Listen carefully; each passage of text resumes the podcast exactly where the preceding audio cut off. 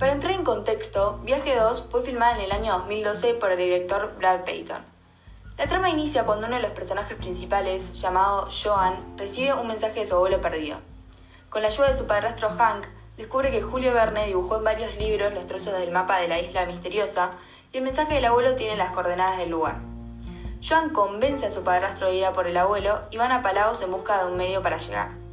Sin barcos disponibles, se topan con Gabato y su hija Kailani. Ambos acceden a llevarlos en helicóptero, pero cuando llegan, un enorme tornado los arrastra y despiertan en una playa desierta, la isla misteriosa. En ella comenzarán a enfrentar grandes desafíos y nuevas aventuras. Bueno, en primer lugar, podemos hacer referencia al valor adaptativo que toma la narración a lo largo de toda la película. No solo se transmiten diferentes emociones y sentimientos con el habla, sino que también con los gestos e imágenes que acompañan a cada escena. Un claro ejemplo de esto es cuando llegan a la isla y se nos presenta un plano general de esta junto con toda su inmensa vegetación y animales. Ligado a esto, podemos decir que, en general, los planos de la película logran definir concretamente lo que le quiere transmitir al espectador.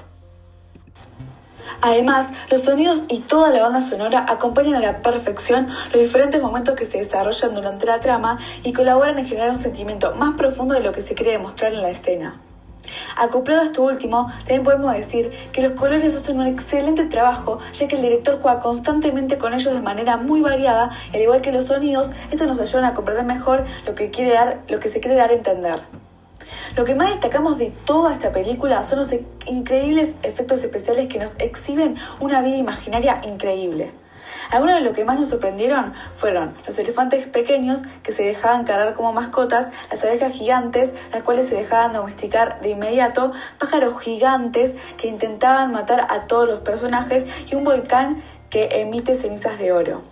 Los recursos y la creatividad del cine en aquel momento, el cual como dijimos antes fue el año 2012, permitían diseños casi ilimitados, pero esta película innovó nuevos métodos y técnicas que sorprendieron a los espectadores. Desde nuestra perspectiva, la idea central de la narración estaba muy clara y fácil de entender.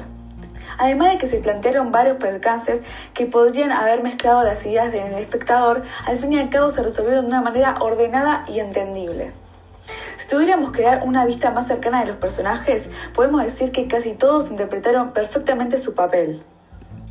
Sin embargo, Kailiani, interpretada por Vanessa Hutchins, no cumple un rol muy importante, ya que no aporta nada interesante o revelador en la película, y se limita simplemente a buscar la atención de John.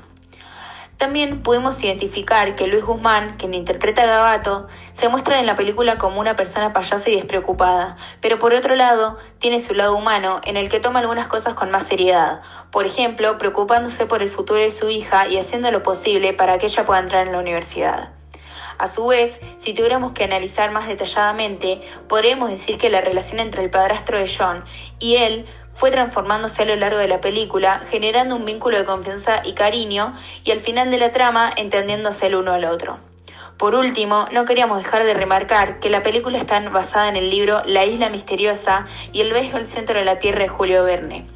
Ambos libros aparecen en la película como guía fundamental para encontrar y guiarse dentro de la isla, a través de los mapas que estos contenían. En líneas generales, en modo de reflexión y conclusión, no es una película que perdurará siempre en la historia del cine, pero que sin embargo es una película para ver en familia y pasar un buen rato. A pesar de los defectos que tiene, es llevadera y se deja disfrutar.